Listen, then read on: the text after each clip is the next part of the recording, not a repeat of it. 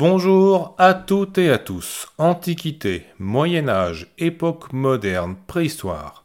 Autant de périodes historiques qui forment autant de repères pour se diriger dans l'histoire du monde. Mais est-ce qu'on est sûr que ces repères soient pertinents? Est-ce qu'on est sûr que ces périodes historiques correspondent vraiment à l'image qu'on en a? Derrière cette question, il y a celle de la vision plus ou moins vraie, plus ou moins fausse qu'on peut avoir de l'histoire mondiale.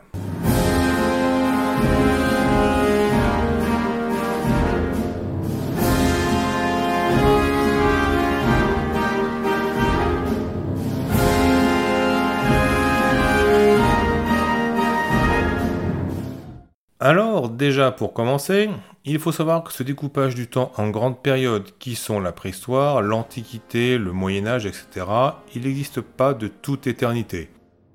Il date du 19e siècle seulement. Ça correspondait à la vision de l'histoire qu'on avait en France à l'époque. Une vision a posteriori, subjective, et qui ne correspondait pas toujours au vécu des habitants de l'époque. Quelqu'un qui habitait par exemple Paris en 1224 n'avait pas le sentiment de vivre au Moyen Âge, mais en l'an de grâce 1224 sous le règne du roi Louis VIII. Ou un paysan du Gévaudan en 1765 ne vivait pas à l'époque moderne sous l'Ancien Régime. Il vivait en 1765 sous le règne de Louis XV dans ce qui pour lui était l'époque contemporaine, comme nous maintenant. L'autre problème, c'est que ces grandes périodes historiques ont été mises en place en grande partie sur un côté jugement de valeur. Certaines ont été définies comme des périodes mauvaises, barbares, arriérées, contrairement à d'autres vues comme des époques de prospérité, d'avancée, d'intelligence. Par exemple, la préhistoire, la période avant l'histoire. Comme si ça n'était pas encore la vraie histoire comme si les humains de cette époque n'étaient pas encore des vrais humains. Alors que, à cette époque, les gens vivaient, formaient des groupes humains avec toutes les interactions sociales qui vont avec.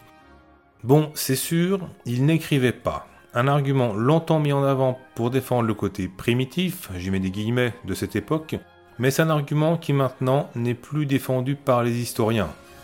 Et c'est logique qu'on sait que la grande majorité des Européens n'ont pas su lire et écrire avant le 19e, voire le 20e siècle. Est-ce que pour autant jusqu'au 19e siècle, la majorité des Européens vivaient dans la préhistoire? La réponse est dans la question.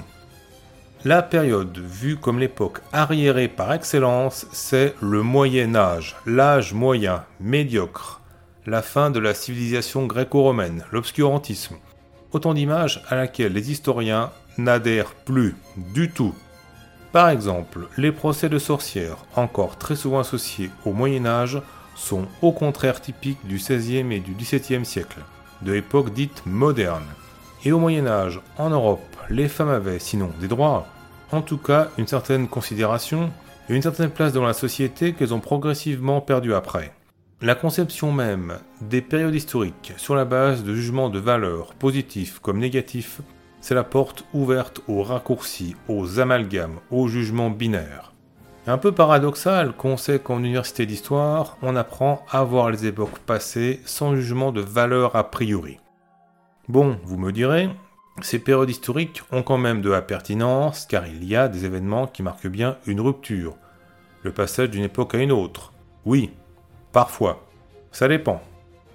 Par exemple, le passage à l'époque dite contemporaine, c'est 1789, la Révolution française. Fin de l'Ancien Régime, de la monarchie de droit divin, début de la démocratie, des droits de l'homme. Seulement, on peut un peu nuancer ça, car les structures et les mentalités d'Ancien Régime ont quand même persisté en Europe et en France pendant tout le 19e siècle, même si 1789 a été un déclencheur. Et la Révolution française n'est pas arrivée comme ça par hasard. Avant, il y a eu la guerre d'indépendance américaine, la formation des États-Unis d'Amérique qui a bien influencé les esprits. Les révolutions anglaises du XVIIe siècle ont amené à un début de monarchie constitutionnelle.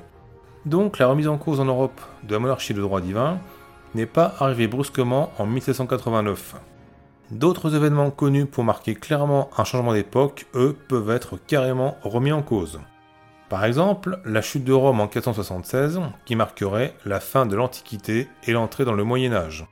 Seulement, Rome avait déjà été prise et pillée deux fois, en 410 et en 455.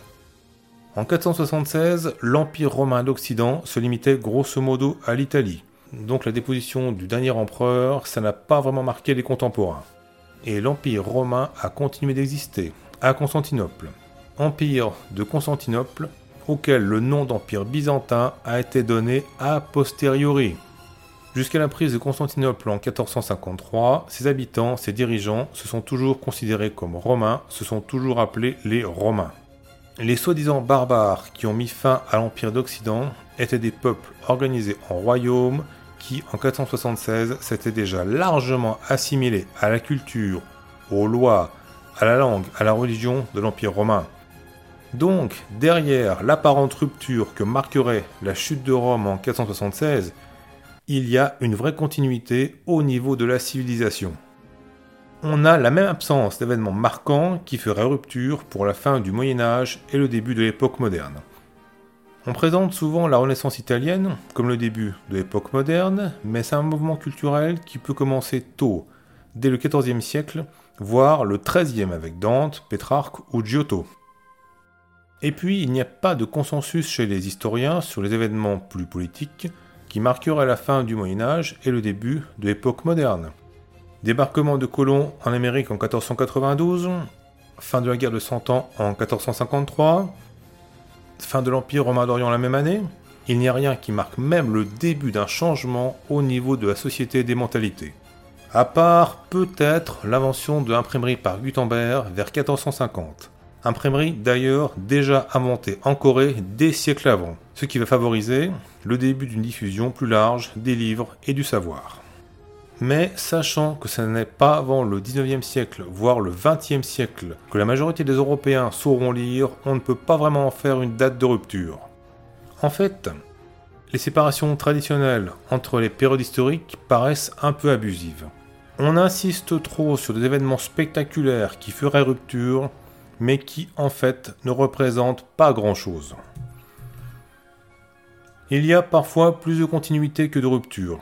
Il y a des changements, mais ça tient plus des processus qui s'étalent sur des années, voire des décennies, des processus longs qui concernent les mentalités, la société. Enfin et surtout, Antiquité, Moyen Âge, époque moderne, on a vite tendance à les voir comme l'histoire mondiale, comme des périodes de référence pour le monde entier alors qu'elles sont spécifiques à l'Europe. Au mieux, à l'Europe et au bassin méditerranéen, mais pas plus.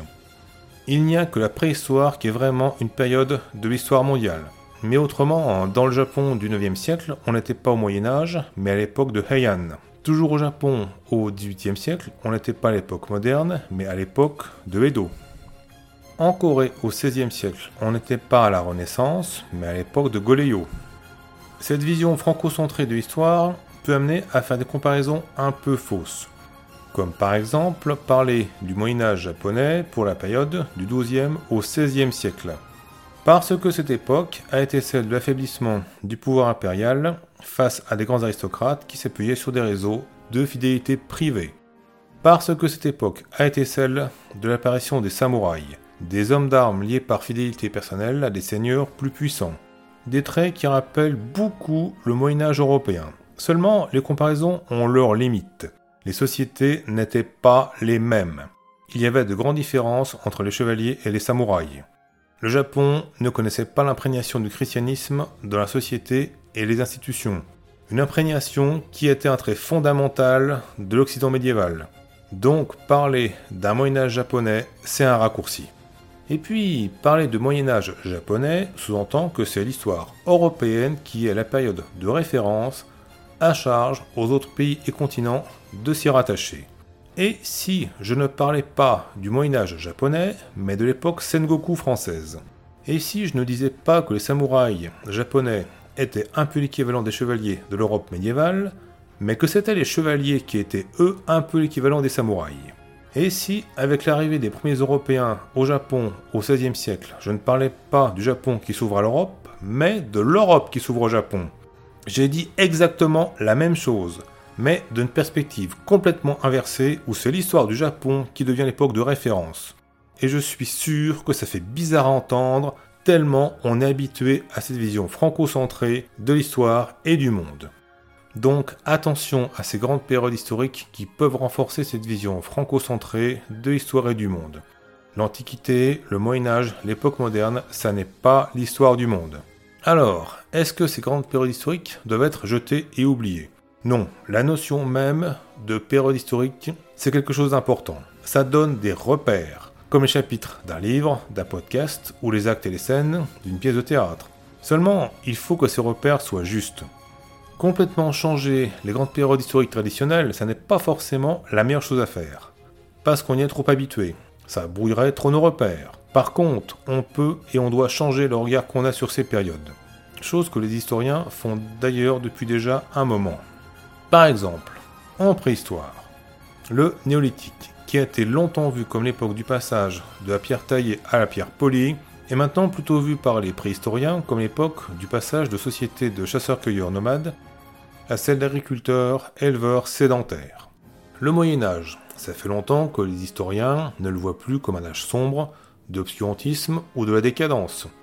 C'est plutôt l'époque de la prééminence du christianisme dans les mentalités, les institutions et les sociétés européennes.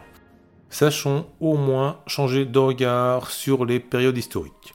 Sachons avoir de bons repères dans l'histoire. Je vous remercie d'avoir écouté cet épisode. S'il vous a plu, pensez à le partager sur vos réseaux sociaux. Quelle que soit la plateforme de podcast où vous l'écoutez, mettez-lui un like. Et si le cœur vous en dit, lâchez un petit commentaire. Ça ne vous coûte rien, mais moi ça me fait un feedback et ça m'aide à être mieux référencé. Vous pouvez aussi me laisser un pouvoir sur Tipeee. Pour ça, le lien est dans la description. Bonne journée ou bonne soirée, ça dépend de quel moment de la journée vous m'écoutez, et à très bientôt